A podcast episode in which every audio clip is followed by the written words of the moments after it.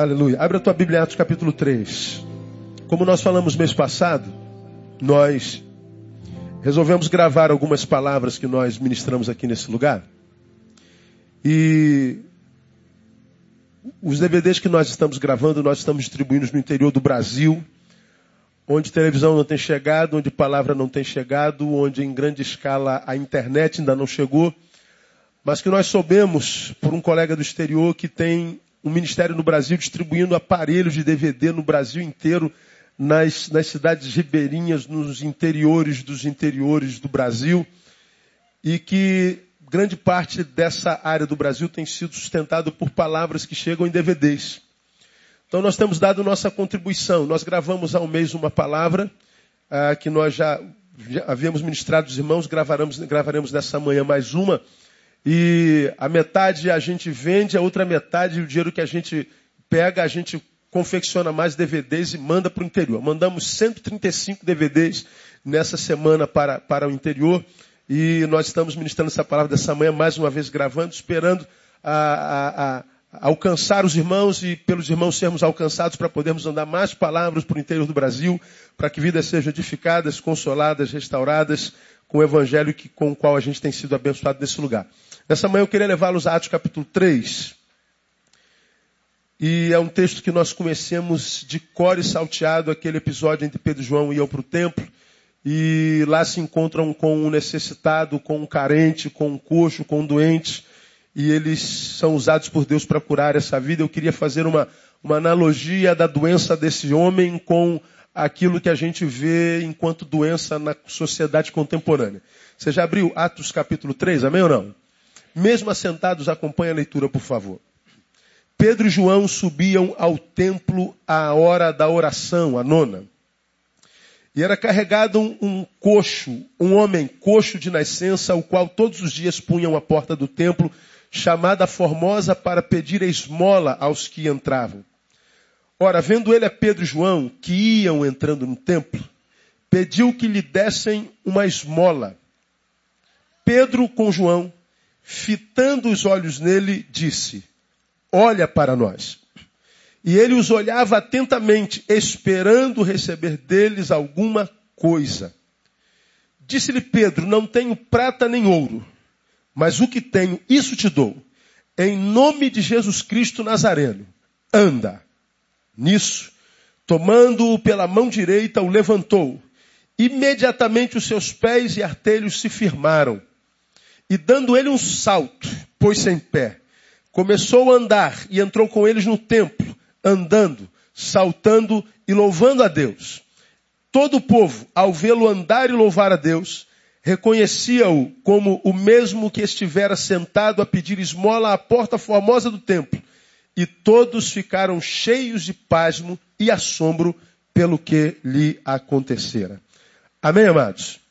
Essa é a história de um homem que nós ah, já conhecíamos, já ouvimos falar sobre esse homem ah, muitas vezes nós que somos estudantes da palavra, nós que somos cristãos, nós que temos contato com a Bíblia. Fala da história de primeiro Pedro e Tiago João. Pedro e João, que primeiro a palavra revela que oravam e estavam e fazer exatamente isso no templo. Eles iam ao templo, a hora da nona, para orar. No caminho do templo, onde eles iam falar com Deus, entre o diálogo dos homens com Deus, havia um semelhante necessitado. Quando Pedro e João, que tinham um encontro com Deus no templo, percebe que tem um semelhante no meio, eles adiam o seu encontro com Deus para desenvolver o um encontro com o necessitado. Eles deixam a fala com Deus em segundo plano e param para falar com o semelhante necessitado. Pedro e João já deviam ter entendido o que Jesus queria dizer quando disse: ah, se você quer apresentar um culto de adoração a mim, se você tem desejo de se transformar no servo do qual eu tenho orgulho, se você tem desejo de me servir de fato, faça isso através do seu irmão. Quando ele estiver nu, vista-o. Quando ele estiver ferido, seja remédio para ele. Quando ele estiver preso, enfermo, visite-o. Quando ele tiver sede, seja você água na vida dele. Quando ele tiver fome, dê pão a ele. Porque é através do teu irmão que você me presta o melhor culto. E é através desse culto que você presta ao teu irmão que você vai ser julgado. Jesus já nos ensinou isso. No dia do juízo, nós compareceríamos diante dele e alguns, a alguns ele diria, aparta-te de mim. Mas por quê? Porque eu tive fome, você não me deu de comer, tive sede, você não me descedentou, tive com frio, você não me cobriu. Eu tive um monte de necessidade, você passou ao largo. Mas quando fizemos isso contigo? Quando tu deixaste de fazer a qualquer um desses pequeninos, deixaste de fazer a mim. A outros, diz a palavra, ah, entra e toma por herança o reino que vos está preparado desde sempre. Mas por que nós? Porque quando eu tive fome, você me deu de comer, tive sede, você me deu de beber, eu tive com frio, você me cobriu, doente, enfermo, você me visitou. Quando é que nós vimos o Senhor carente dessa forma e fizemos isso? Quando tu fizestes ou vocês fizeram a qualquer um desses pequeninos. Pedro e João entenderam que Deus escolhe ser amado no outro. Então, quando eles iam à igreja, como nós estamos nessa manhã, para falar com Deus, ele descobre que existe um outro carente, é como se eles adiassem o encontro com Deus para abençoar o carente. Eu acredito que é esse tipo de fé que Deus quer ver na vida dos seus filhos. Uma fé que vai além do templo, uma fé que vai além da reunião, uma fé que vai além do discurso, uma fé que vai além do, do comportalismo hipócrita, uma fé que, que, que de fato é, nos permita transcendência, movermos-nos no sobrenatural, mas uma fé que, a despeito de se movimentar no sobrenatural, não tira nossa, nosso pé do chão e não nos desenraiza da humanidade, que nos mantém humanos e solidários. É a primeira lição que eu, eu, eu percebo nesse, nesse episódio de Pedro e João. Mas há mais do que isso. Eu não olho nesse texto só para Pedro e João, eu olho para o coxo, que era um homem carente, diz o texto, desde que nasceu era coxo. Tinha um grupo de amigos que tinham boas intenções e que diz que todo dia pegavam esse homem levavam para a igreja, mas deixavam-no do lado de fora e o deixavam ali para pedir o quê? Me digam vocês. Esmola. Fica aqui, você vai ganhar uma moedinha. Estava lá esse homem. E desde sempre ele estava ali pedindo esmola. E porque ele pedia esmola e acreditava que a sua necessidade era essa, ele recebia esmola. Pedro e João, porque tinham Jesus e eram diferentes dos outros, percebem que a carência daquele homem vai além da esmola. Percebe que a carência daquele homem era além da carência natural. Então eles param, olham para aquele homem que vê que eles pararam, e esse homem então lança sobre ele expectativas e ele estende a mão, esperando receber deles uma coisa, diz o texto. Aí Pedro e João lhe frustra, lhes frustra a, a primeira, a, primeira, a, a primeira impressão: nós não temos prata nem ouro. Eu fico imaginando o coxo olhando para ele, se tu não tem prata nem ouro, você não tem nada que me interesse, vaza. Semana passada estava vindo para a igreja, eu dirigi, não dirijo há muito tempo por causa do braço. Mas eu precisei vir, André não pôde, e paramos no sinalzinho aqui, bem pertinho na taquara. E um menino de uns 12 ou 13 anos é, parou perto da gente, perto de mim, eu estava sozinho no carro. E ele diz, pô, me dá uma esmolinha aí, moço. Dá uma ajudazinha aí. Eu nunca dou dinheiro para ninguém. Se você quiser um prato de comida, eu prago prato de comida. Já, já almocei com mendigo dentro do restaurante. Já almocei com mendigo do lado de fora, sentado no chão. Problema nenhum. Mas eu não dou dinheiro. Aí ele chegou perto de mim para me dar um dinheirinho. E ele era daqueles cujas mães ficam sentadas lá no cantinho e botam as crianças para trabalhar. O sinal estava fechado, eu pergunto para ele, por que, que você quer dinheiro? Ele falou, a gente precisa muito, a gente é muito pobre. Você comeu hoje? Comi, ele não conseguiu mentir. Ele tentou, mas não conseguiu. Por que, que você está aqui pedindo? Ele abriu o coração e disse assim: Minha mãe que manda eu pedir. Se eu não pedir, ela me bate. Aí eu falei, caramba, se eu não der, a mulher vai bater. O que, que eu faço? O que, que eu não faço? Eu falei, eu não vou dar. Eu botei a mão na cabecinha dele. Falei assim, eu não vou lhe dar dinheiro porque não é o que você precisa. Sinal já abri. Eu botei a mão na cabecinha dele e falei assim, Deus te abençoe. Quando eu tirei a mão da cabeça, ele falou assim, o senhor não tem dinheiro? Vai para... É para esse lugar mesmo que você pensou. Ele mandou para aquilo. Eu nunca fui nesse lugar. E nem vou, mesmo que ele tenha me mandado. Você entende? Mas ele está dizendo o seguinte: se você não tem uma moeda, não há nada que me interesse em você. Essa criança não está doente no seu bolso, está doente na sua valoração, já está doente na sua humanidade. Ele já vê a vida errado. Ele já não vê o outro como próximo. Ele já vê o outro como coisa a ser explorada. Pedro e João olham aquele homem que tinha a visão dessa criança e diz: essa não é sua necessidade.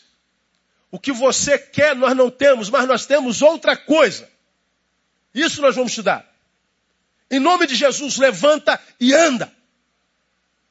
Aquele homem já não tinha mais esperança de ser curado, mas a despeito disso, a Bíblia diz que ele se pôs em pé, e quando ele se pôs em pé, ele andou. Quando ele andou, ele andou para dentro do templo, e dentro do templo ele adorou e saltitou e adorou o Senhor. Continuou a partir do encontro com Pedro e João sem dinheiro, mas restaurou a sua integridade, a sua dignidade, a sua humanidade, a sua saúde. Era um homem coxo. Coxo é a linguagem que se usava naquela época. Hoje, se essa palavra fosse escrita, nós usaríamos a palavra paraplégico. Estava ali um paraplégico. Nessa manhã, me permitam, mais uma vez, falar com vocês sobre paraplegia existencial. Hoje, eu acredito que essa sociedade é acometida mais do que por uma paraplegia física, é acometida por uma paraplegia existencial. Dá para explicar, pastor? Claramente. Sempre pretendo deixar o mais claro para você, não precisa nem pensar. Quando a gente pensa de paraplegia, a gente está pensando de um não de uma pessoa sem perna. O paraplégico, ele tem as suas pernas como qualquer um de nós tem. Você olha para um paraplégico, se todos nós estivermos sentados como vocês estão, e se sentá-lo do lado de vocês, nós não saberemos a olho nu quem é o paraplégico. Porque não há diferença nenhuma entre o paraplégico e quem não é paraplégico. O paraplégico é um homem inteiro. Qual a diferença do paraplégico para o não paraplégico? O paraplégico é alguém que tem pernas, só que as pernas não funcionam. Quem não é paraplégico tem pernas, só que as pernas funcionam. Esse homem era um coxo, tinha pernas. Ou seja, ele era completo. Fisicamente ele tinha tudo, como qualquer paraplégico. Só porque, porque era um paraplégico físico, embora tivesse tudo, o tudo não era suficiente para fazê-lo feliz. Quando eu falo que nós vivemos um tempo de paraplegia existencial, eu estou falando de gente que tem tudo na vida para ser feliz e não consegue.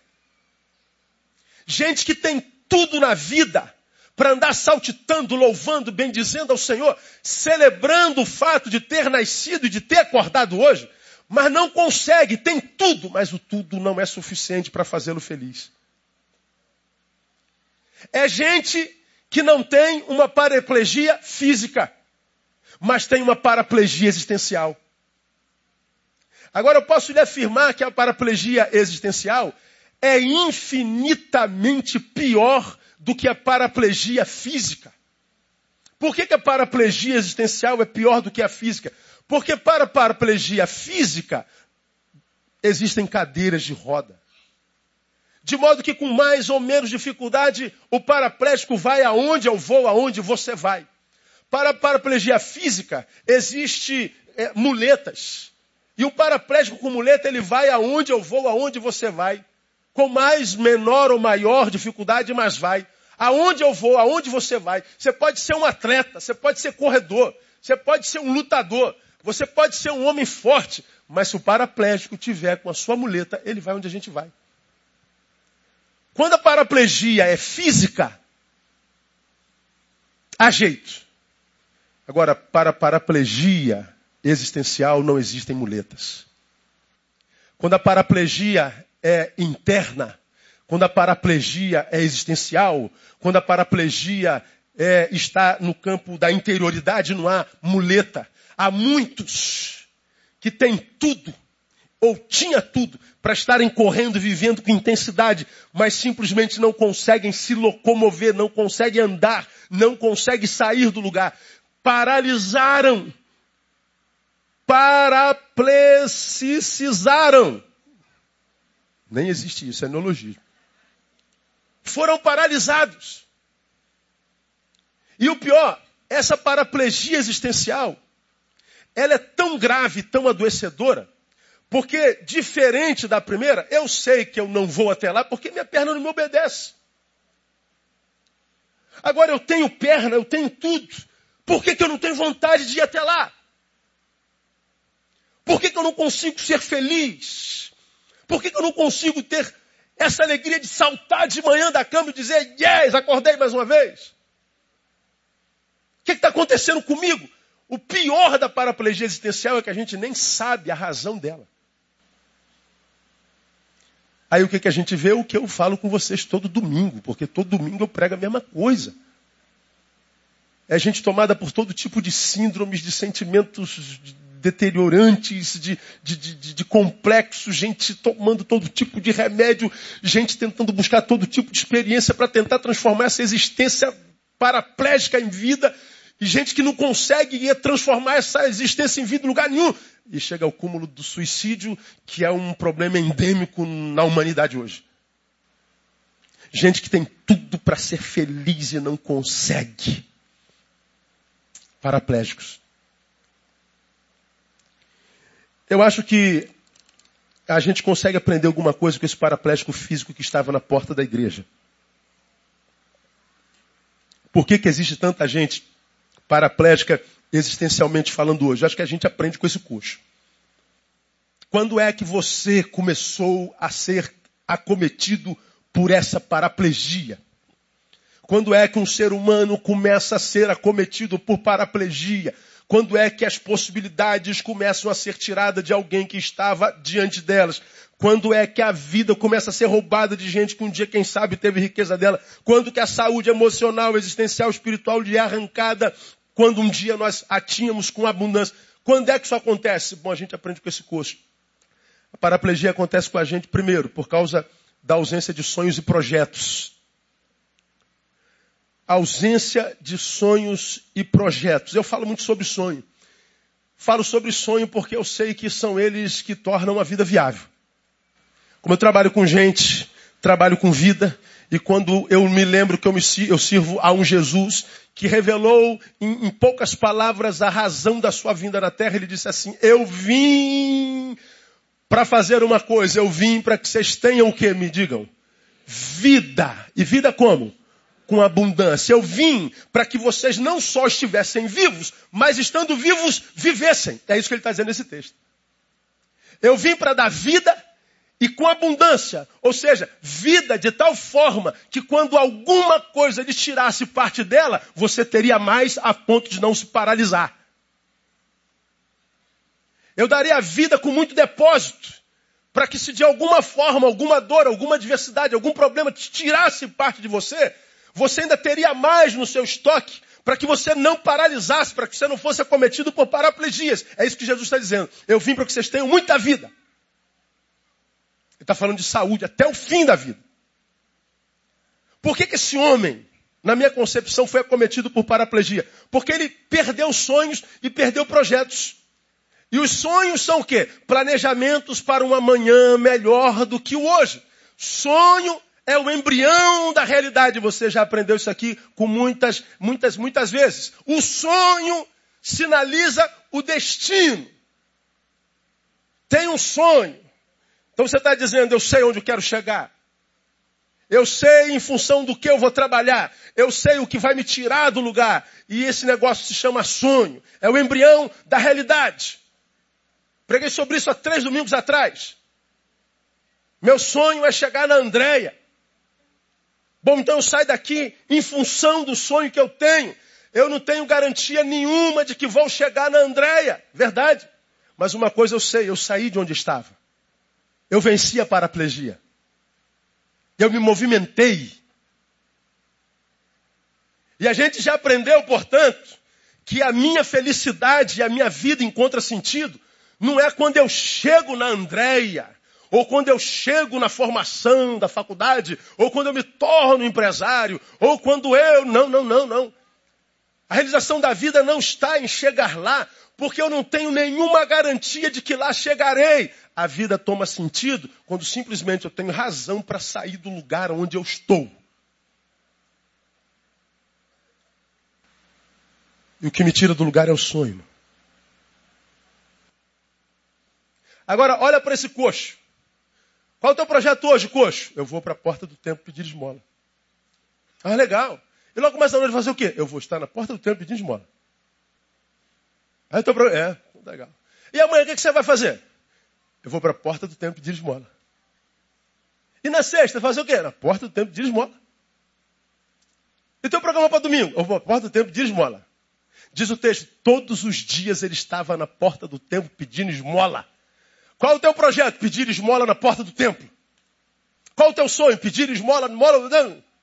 A mesma coisa. Mesma coisa. Não muda nada. Ele já tinha perdido a esperança com uma vida além da mediocridade. Ele já tinha se entregue à sua paraplegia, que era física. Ele já tinha perdido os sonhos. Não há mais nada que eu possa fazer, moço, senão pedir esmolas. Veja se não é a realidade de hoje, irmão. Irmãos, o que a gente encontra de gente paraplégica no caminho, a gente se encontra com paraplégicos de 16 anos de idade. Eu estou com uma carta, eu ia ler essa carta, eu não vou ler porque ela é muito particular. Geralmente eu leio para que o exemplo seja dado, sem citar o nome. Mas eu estou com uma carta com uma pessoa de 16 anos. 16 anos. Que foi abusada pelo pai.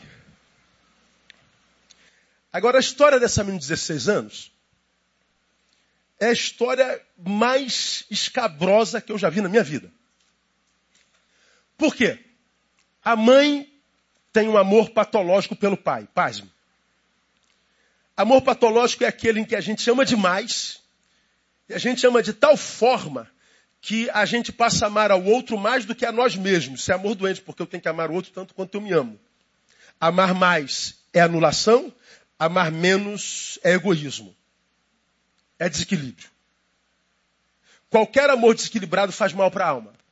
O amor patológico anula o ser em função do outro. E a coisa é tão doente que quem tem amor patológico acha que é virtude para ela ser absorvida dessa doença e desse pecado, ela diz para si mesma conscientemente: veja o quanto eu amo meu marido, veja o quanto eu sou dedicado a essa pessoa, veja o quanto eu sou despreendido até de mim mesmo, como eu me sacrifico, veja o tamanho do meu amor. Bom, esse amor não tem nada a ver com Deus porque ele é doentio. Pois bem, o amor patológico é tão doentio que chega um momento que já não depende mais do retorno desse amor. Portanto, é um plantio sem colheita. É um amor sem volta. Portanto, não enriquece o amor equilibrado. Quanto mais a gente dá, mais a gente enriquece. Quanto mais a gente dá, mais a gente colhe, porque é semente. Mas o amor patológico dá sem receber, vai esvaziando a pessoa. Ela vai morrendo gradativamente. E o outro deixa de ser o objeto amado para ser um vício. Quem tem amor patológico não ama, é viciado no outro como quem se vicia em crack. Então ele começa a morrer no seu vício. Pois bem, esse homem, marido, já claramente sem nenhum sentimento por essa mulher, ameaça ir embora de casa e ela fica desesperada. Ele vai embora, volta, vai embora, volta, vai embora, volta. E ele volta e diz assim: ó, eu posso até ficar com você, mas eu tenho um, um desejo muito louco. Eu quero a tua permissão para realizar. Que desejo era esse? Possuir a filha. E a doente da mãe diz: Você tem minha bênção. E essa menina é usada pelo pai diante dos olhos da própria mãe. Essa menina me escreve, me ouve, a ovelha virtual. Ela diz, pastor, há esperança para mim ainda? Tenho como ser uma pessoa equilibrada, tendo sido estuprada, portanto, pelo meu pai e pela minha mãe? Bom, você sabe o que eu falo sempre que eu falo sobre isso. Eu evoco um camarada chamado Jean Paul Sartre, lembra? E diz para ela, filha, não é o que fazem conosco, é o que a gente faz com o que fizeram conosco. O que os seus pais fizeram a você já está revelado. E é uma desgraça e eles pagarão por isso. Mas uma vez que já foi feito, ela saiu de casa. Está na casa de uma tia. Uma vez que já foi feito, sobre o feito você não pode fazer mais nada. Mais nada. Você já foi vítima no passado desse casal sobre a tua vida. O que você precisa fazer é não permitir, uma vez que eles já tocaram no seu passado, que eles continuem a tocar por causa do teu presente no teu futuro. Quando do teu presente você olha para trás, o que sobra é dor. E a vontade é de voltar ao passado para se vingar. Mas isso é impossível a qualquer um. Então, tira os olhos do seu passado. Não olha para lá, porque não é para lá que você está indo. Olha para frente. Mas pastor, com que, com que ânimo? Eu falei para ela, sonhos. Se você quer lutar contra alguma coisa, luta contra a sua capacidade de sonhar. Porque o que tira muita gente do direito ao futuro de glória é a má relação com o passado. E qual o processo? A dor do passado retira o sonho do presente. O que torna um ser humano paraplégico não foi o sofrimento do passado, mas a permissão que a gente dá para que esse sofrimento roube no presente o meu sonho. Porque é meu sonho que vai me empurrar para o futuro. É o meu sonho que vai, lugar, vai me levar para o lugar. Eu falei para ela, filha, teu pai roubou o teu ímã. Mas se você não quiser, ele não tem poder de roubar o teu sonho. O que teu pai fez no passado, se você não permitir, não vai impedir você de receber o que Deus tem para você no futuro. Eu escrevi uma pataca para ela, eu não sou de escrever, mas para ela eu tive de escrever. Ela mandou o e-mail de volta dizendo, pastor, eu estou em lágrimas no meu, no meu, no meu, no meu computador. Eu estou derretendo de tanto chorar. Mas essa palavra entrou no meu coração. E eu não vou continuar sendo vítima do meu pai. Eu vou atrás dos meus sonhos. Eu vou voltar a sonhar. Ela falou o sonho dela com 13 anos de idade, ser médica. Eu escrevi para ela, por que, que você não sonha em ser ginecologista? Você vai tratar de um monte de crianças que foram abusadas como você foi. E você vai poder abençoar na, na, na mesma proporção, na antagônica ao mal que teu pai te fez. Ela mandou e-mail, pastor, eu vou ser uma ginecologista para a glória de Deus. Irmão, eu creio na restauração dessa menina com toda a minha alma. Porque qual o milagre que aconteceu? Nada, ela só tomou posse de volta do seu sonho. Esse homem estava preso às circunstâncias, não é porque a perna não funcionava, era porque ele tinha perdido o sonho. O sonho que o tira do lugar foi o sonho que, porque roubado, o plantou naquele lugar de miséria. É o que acontece com quem perde sonho. Você paralisa no tempo, no espaço da dor. Fui estuprado aos 16 anos. Agora você está com 31. Mas porque você não sonhou mais, você ainda está preso lá. Dos 16 ao 31 você se tornou uma obra do acaso, aconteceu. Você não é resultado do teu sonho. Ora, se Deus coloca essa palavra na minha boca, certamente trouxe pelo menos um par de ouvido para ouvir isso.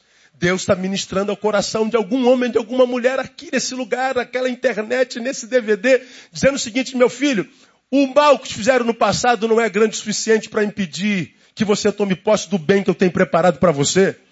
Volta a sonhar, tudo é possível aquele que crê no nome de Jesus. Você pode me ajudar? Sacode alguém assim do seu lado, irmão, volta a sonhar, meu irmão. Repita após mim o que você já aprendeu. Eu morro. Mais forte, eu morro. Não quando a morte chega. Eu morro quando deixo de sonhar. Toma posse dessa palavra aí, meu irmão. A gente não morre quando a morte chega, a gente morre quando os sonhos se vão. Eu acho essa palavra um negócio extraordinário. Quantas vezes, irmãos, nós fracassamos uma vez, tentamos vestibular uma vez, não passamos, duas não passamos, três não passamos. Aí se estabelece um dilema. Caraca, eu, eu tenho um sonho, mas eu tenho agora um lastro de derrota. Eu estou entre a derrota do passado e o sonho do futuro. Você está, portanto, plantado no presente. A tua postura determinará o resto da tua vida. Você pode escolher ficar lamentando-se pelo passado ou a despeito do passado tentar mais uma vez porque você não abriu mão do sonho.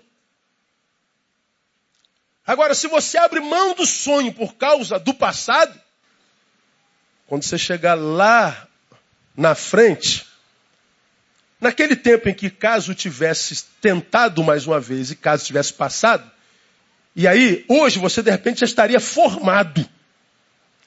Se você não tiver, você vai olhar para trás de novo com nostalgia, e o que vai sobrar sobre a tua vida é culpa. Então, meu irmão, é, com isso eu digo, eu não escondo de ninguém. Quando eu ouço o presente de dor de alguém, eu nunca ouço o presente de dor com pena de ninguém. Eu ouço com misericórdia.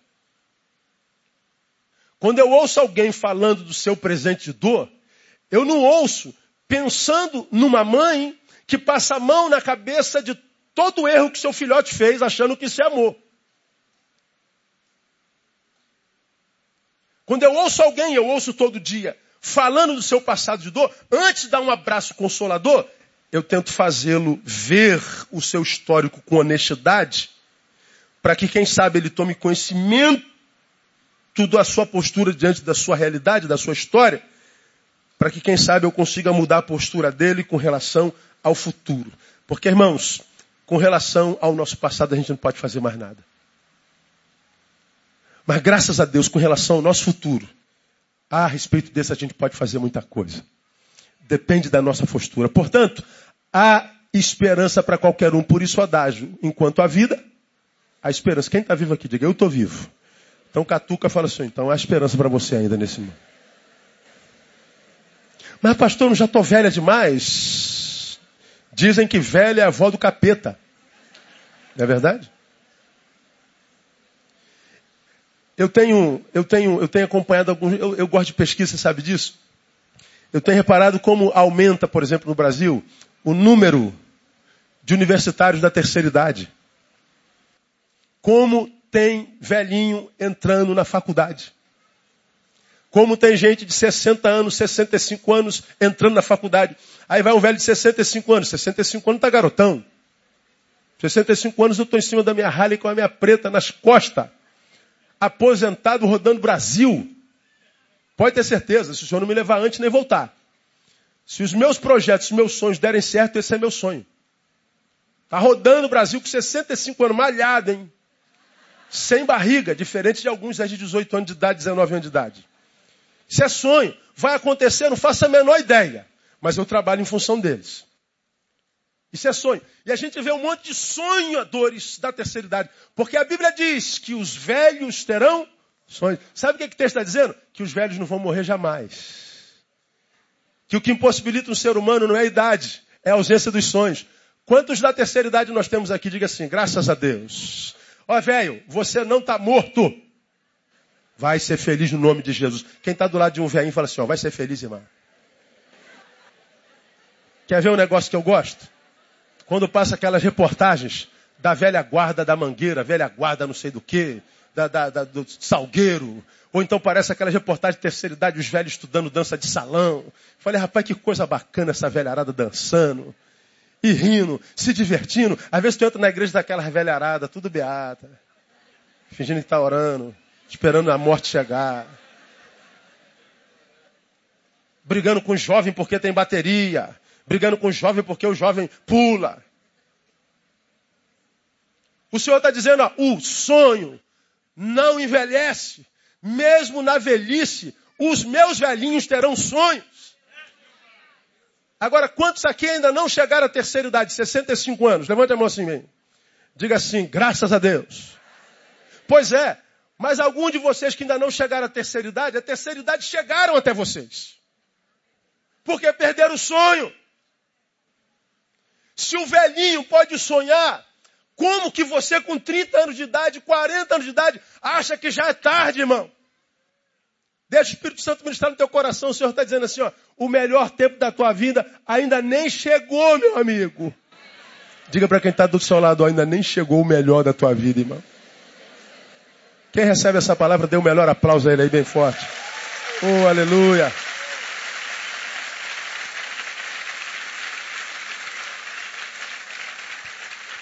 Por que, que eu me torno paraplégico? Por causa da ausência de sonhos e projetos. Vai sonhar, irmão. Vai sonhar. Lembra do, poeta? Nem todo sonho se torna realidade, mas não há realidade que não tenha nascido de um sonho. Segundo, por que esse homem ficou paraplégico? Visão distorcida a respeito da espiritualidade. Visão distorcida a respeito da espiritualidade. Veja, era um camarada que todo dia ia para o templo. Todo dia ia para a igreja. Ele ia para a igreja mais do que eu e você. Agora ele ia para o templo para fazer o quê? Pedir esmola, pedir uma coisa. Visão equivocada da espiritualidade. Ai, ai, ai, ai, ai. No lugar santo, buscando coisas. No lugar certo, com a intenção errada. Por quê, meu irmão? que na vida de grande parte dos crentes a fé não passa de um discurso. Por que, que na maioria dos casais a alegria do Senhor não é só, não passa de uma cançãozinha cantada? Por que, que na maioria dos crentes não se cumpre a promessa dele, que diz que do seu interior fluirão rios de quê? Águas vivas. Por quê? Porque estão no templo, mas com intenção errada. Estão no templo primeiro ouvindo gente errada, que está dizendo que Deus te abençoa a proporção do dinheiro que você dá. Vai te catar, irmão. Como é que eu posso acreditar que Deus me abençoa em função da oferta que eu dou? Como é que eu posso reduzir Deus a um porcaria desse, que me abençoa a proporção do meu feito? Porque se eu acredito, escute, se eu acredito que Deus me abençoa porque eu boto um dinheirinho aqui nesse gasofilaço, igual diz o pastor da prosperidade, eu estou dizendo, Deus me abençoa a proporção do meu feito. Agora, se Deus me abençoa a proporção do meu feito, eu vou ser fulminado aqui agora. Porque eu posso até ter botado um dinheirinho ali, mas essa semana eu olhei para a mulher dos outros. Essa semana o nego me fechou do trânsito, eu tive vontade de matar o desgraçado. Essa semana teve gente carente que passou perto de mim que eu nem olhei. Eu podia ter feito bem, não fiz. Hoje de manhã, horário de verão, eu odeio. Quando o meu relógio despertou de vontade de quebrar ele, porque eu tinha que vir para a igreja, eu falei, Deus, eu vou, mas hoje, se tu sabe que se eu pudesse, eu não tomaria o meu leito e não andaria. Eu ficaria em casa. Tem domingos como esse que eu estou vindo para a igreja. E a vontade é ir para outro lado, é ir para a praia. Tem momentos que eu estou desanimado. Tem dias que eu passo longe da Bíblia. Tem dia que eu não oro. Aí um monte de vocês, crentes, se escandalizam, como se não acontecesse com você. Como se você orasse todo dia, lesse a Bíblia todo dia, como se abençoasse todo dia, como se não tivesse desânimo de nada. Você vê como é que você é hipócrita. Nós mais erramos do que acertamos. Se Deus me abençoa a proporção do meu feito, o que sobra para a gente é punição. Porque a Bíblia diz que se não fosse as misericórdias do Senhor, se estas não se renovassem a cada manhã, nós já teríamos sido o quê? Consumidos.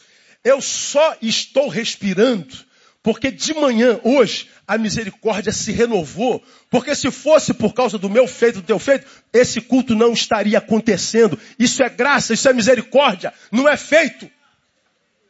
Que bom que ele não me abençoa pelo meu feito. Então, quando eu venho o tempo, eu não posso vir na ideia de que esse feito trará alguma coisa para mim. Eu não venho à igreja por causa de mim, eu venho à igreja por causa de Deus. A espiritualidade não é um meio que Deus colocou em nós para que através do qual nós nos dessemos bem, mas para que através do qual nós fôssemos o bem. E que a despeito do mal que o pecado gerou em mim, eu transcendesse a despeito do malvado que eu sou, eu pudesse fazer bem a alguém. A graça de Deus veio tornar viável a vida, inviabilizada pelo pecado. Agora a gente vem para a igreja, o que a maioria dos crentes ouvem do púlpito e acreditam nisso, é que a espiritualidade existe para me dar um carro novo. A espiritualidade existe para me dar uma casa nova, para me curar de uma enfermidade. A espiritualidade existe para que eu seja o centro dela e tudo no mundo gire em torno de mim. Deus tem uma bênção para você, restituição para você, um milagre para você. Deus vai mudar a tua vida, e vai você, e você, e você, e você, e você, e você, você. Você está no centro. Você é o epicentro da espiritualidade. Da onde que você tirou isso? Da Bíblia que não é.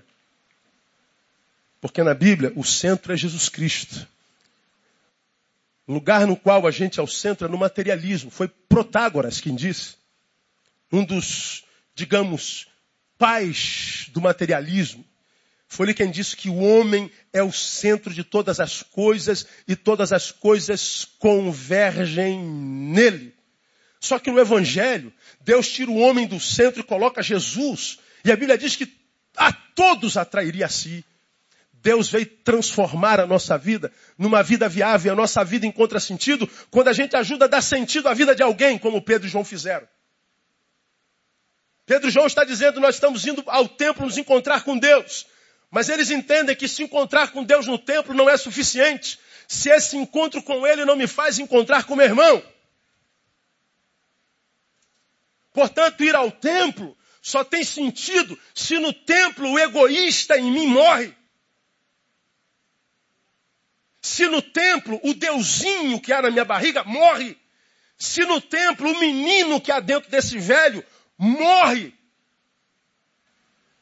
para que renasça na nova criatura um ser solidário, um ser servo, um ser decente, um ser ético, um ser que com a própria vida glorifique ao nome do Senhor.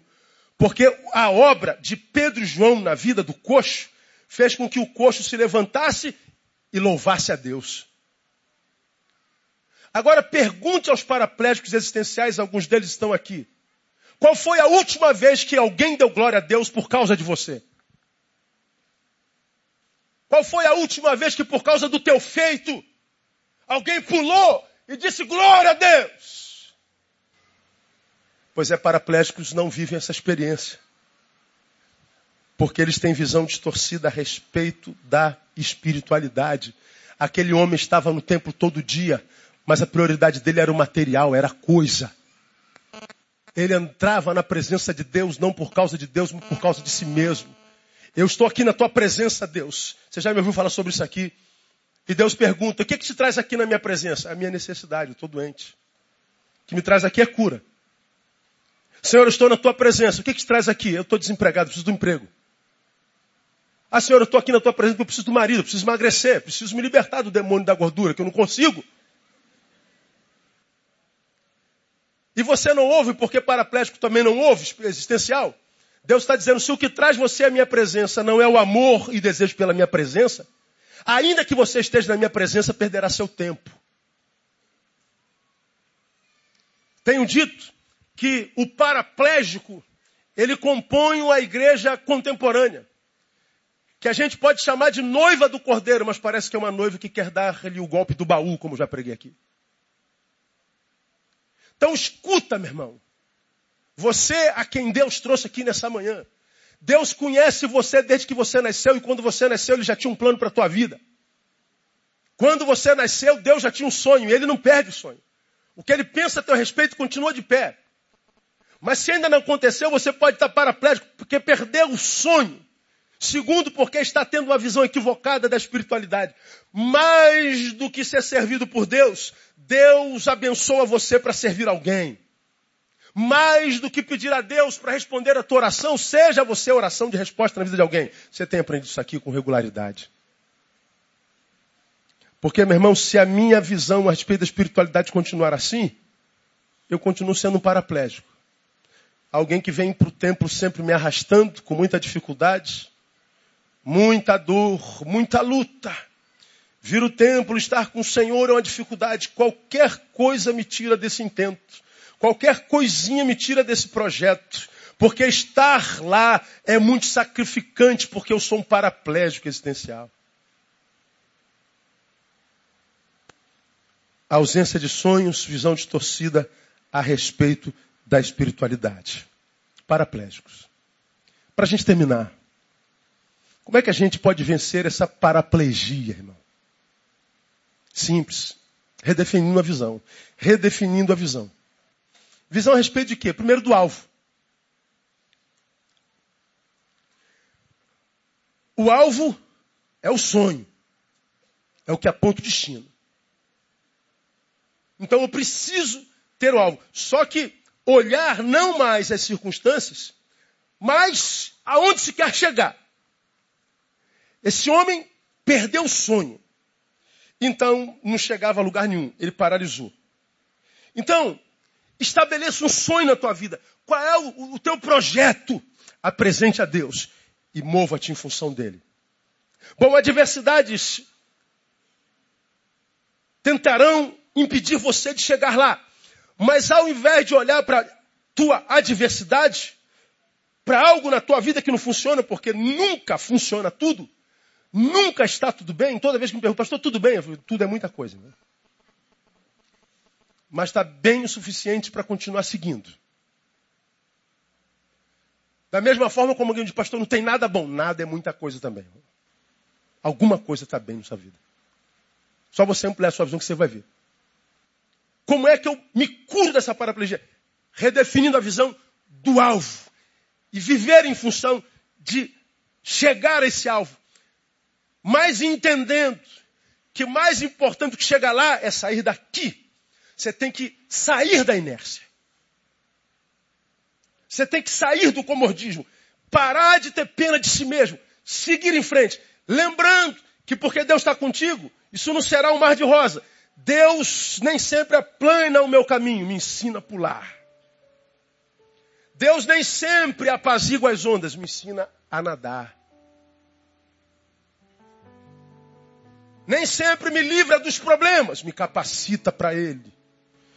Lembra o que você já aprendeu. Se esse problema chegou até você, é porque você pode. Amém ou não? Repita comigo. Se chegou até mim, eu posso. Até porque você pode todas as coisas naquele que te fortalece. Redefinindo a visão do alvo. Redefinindo a visão de si mesmo. Quando o mendigo se via, ele só olhava para a sua miséria. Tinha uma parte dele que não funcionava, ele só olhava para. Aqui, moço. Aqui, minha perna não funciona, me dá um. Mas peraí, você só tem uma perna que funciona. E, em cima aqui? Lembra que eu citei aqui aquele cara bonitão, que foi do BBB e ficou paraplégico, é remador? Fernando Fernando, o cara bonito, aquele cara. Malhado daqui para cima, paraplégico. Ele estava uma vez no programa lá do canal 2 da, da Leda Nagli. Aí, você lida com a sua paraplegia? Ele falou, como você lida com a sua, como todo mundo lida com a sua. Em mim não funciona a perna, em outros não funciona o que, Leda? Em outros não funciona a esperança, em outros não funciona a fé, em outros não funciona a estima, em outros não funciona a visão. Ele falou, Leda, todos nós temos paraplegias. A minha nas pernas. E eu resolvi não olhar para ela eu olhei para a área em mim que funciona. Deu certo. Então você tem que redefinir a visão de si mesmo. Pode ter um monte de coisa que não está legal hoje, mas tem alguma coisa boa. E mesmo que seja a luz da experiência da viúva, uma botijazinha de azeite. Se essa botijazinha de azeite estiver na mão do profeta e do Deus do profeta, ela vai encher tantas panelas quantas forem necessárias na tua vida, em nome de Jesus. Profetiza na vida de alguém e fala assim, irmão, prepara as panelas.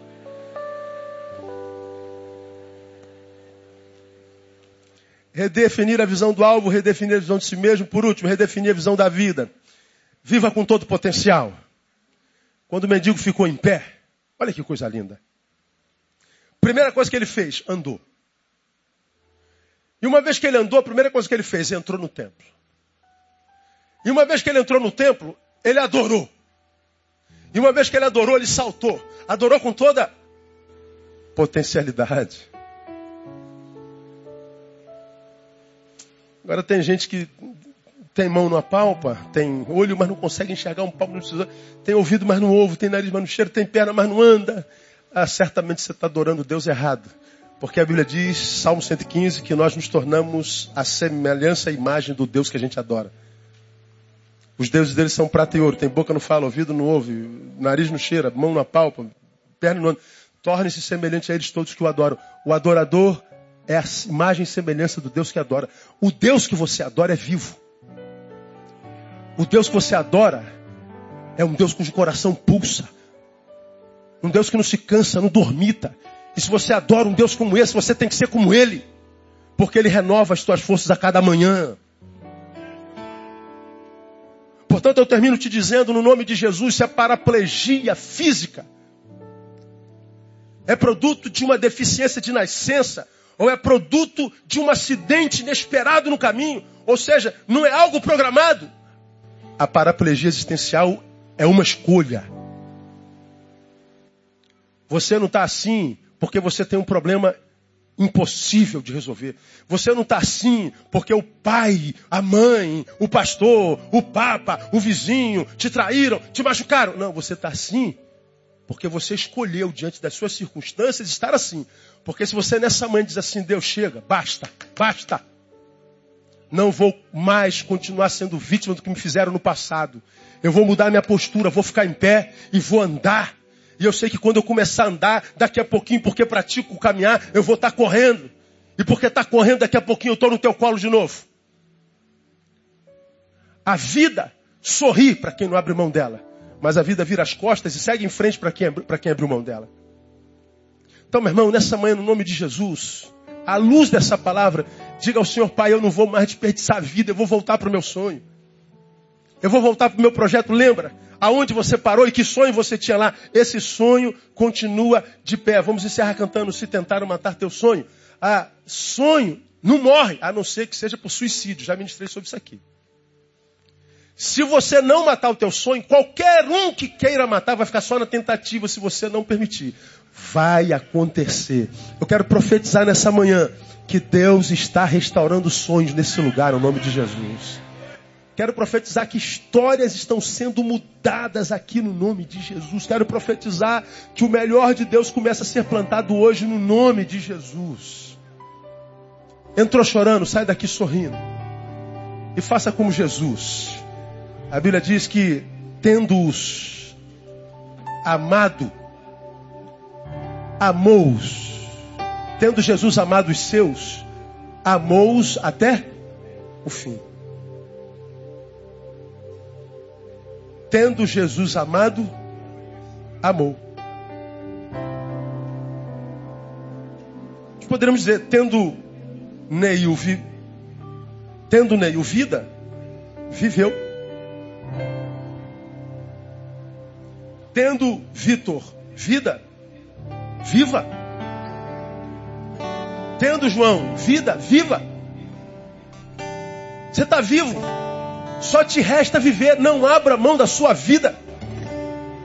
E a gente abre mão da vida quando abre mão dos sonhos, quando a gente tem visão equivocada da espiritualidade. Mas se a gente restaura a visão, irmão, a vida muda completamente diante dos nossos olhos. Que seja a realidade da tua vida no nome de Jesus. Deus abençoe você e te engravide de sonhos tremendos e grandes para a glória do seu nome. Recebe essa palavra, ou não? Então vamos aplaudir, vamos ficar em pé. Vamos embora cantando essa canção. Aleluia.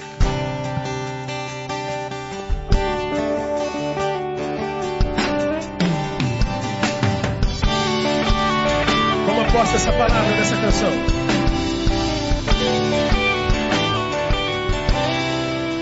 Se tentaram matar os teus sonhos, sufocando o seu coração.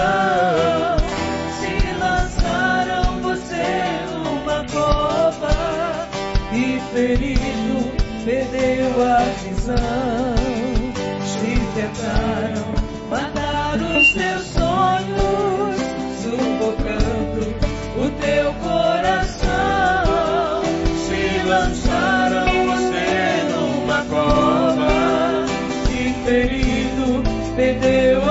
A visão. Tome posse a palavra. Não desista, não pare de crer. Os sonhos de Deus jamais vão morrer. Não desista, não pare de lutar. Não pare de adorar. Levanta os seus olhos e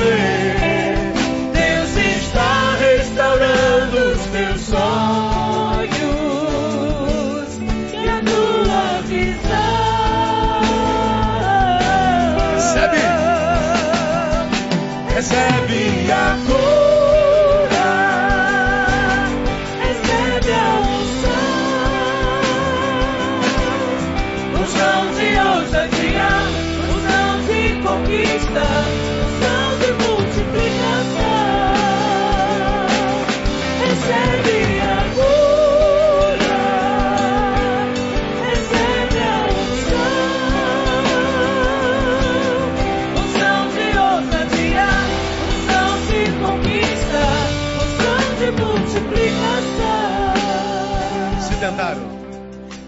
Tentaram matar os teus sonhos, sufocando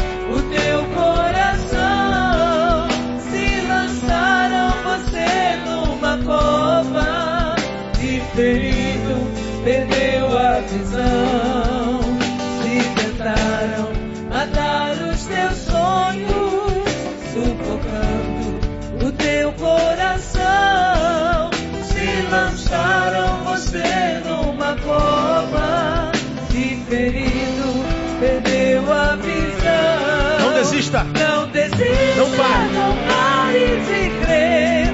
Os sonhos de Deus Não morrem. jamais vão morrer. Não desista. Não pare de lutar. Não pare de adorar. Levanta teus olhos. Levanta os teus olhos e Deus está restaurando. Deus está restaurando Aleluia. os teus sonhos e a tua visão. Estenda a tua mão e receba a cura de Deus. Recebe a cura, recebe a unção, unção de ousadia, unção de conquista, unção de multiplicação.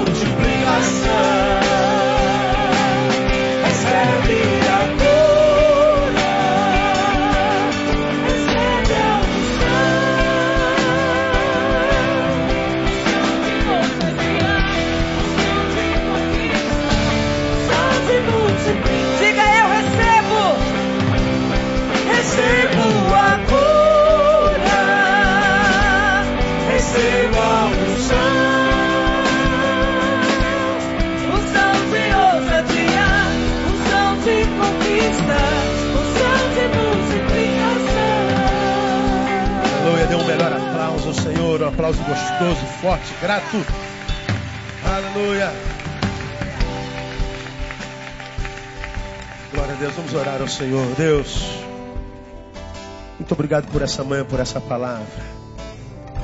Tu sabes o quanto ela era ou foi importante para tantos filhos teus aqui nesse lugar. Tu sabes quantos paraplégicos estavam aqui nessa manhã. Quanta gente com todas as possibilidades para viver uma vida tremenda paralisados. Quantos culpando o passado e pessoas e algozes, mas na verdade, ó Deus, eram os seus próprios algozes. Que essa manhã, ó Deus, eles sejam curados nas suas visões no nome de Jesus. Que tu possas, ó Deus, redirecioná-los na vida. Que eles possam sair daqui com uma nova perspectiva. Que eles possam sair daqui, ó Deus, engravidados de um novo sonho. Que eles possam sair daqui na certeza de que o melhor de Deus é chegado por causa da restauração de sonho e visão. Muito obrigado, ó Deus, pelo que tu fizestes em nós nessa manhã. Não temos dimensão do teu feito, mas sabemos que tu fizestes e generosamente. Ó Deus, livra-nos de nós mesmos. Livra-nos dessa visão tacanha, dessa visão pequena a respeito do Senhor e da fé e da espiritualidade. Leva-nos além, ó Deus, do institucionalismo, do denominacionalismo, do igrejismo, do, do, do, bairrismo gospel. Nós queremos, ó Deus, experiências mais profundas. Queremos ser levados além na experiência contigo, Deus. Leva-nos. Leva-nos nas asas do teu espírito amplia a nossa visão e coloca teu filho, o que luta, o que sonha, o que trabalha no lugar de honra entre os homens. E lá ele suscitará glórias ao teu nome. Usa-nos, use-nos, para que pessoas glorifiquem ao teu nome através de nós, através do nosso feito, da nossa vida. Nós oramos, gratos por tua presença no nosso meio, porque tu falaste conosco Gratos, gratos e gratos por Jesus nosso Senhor. E é no nome dele que oramos e abençoamos o teu povo. Amém. E glória a Deus. Aplauda ele bem forte. Aleluia. Ele a honra e a glória e o louvor para sempre. Dá um abraço no teu irmão. Até logo mais, se Deus quiser. Estamos juntos às 18 horas. Vamos louvar o Senhor mais uma vez nesse dia.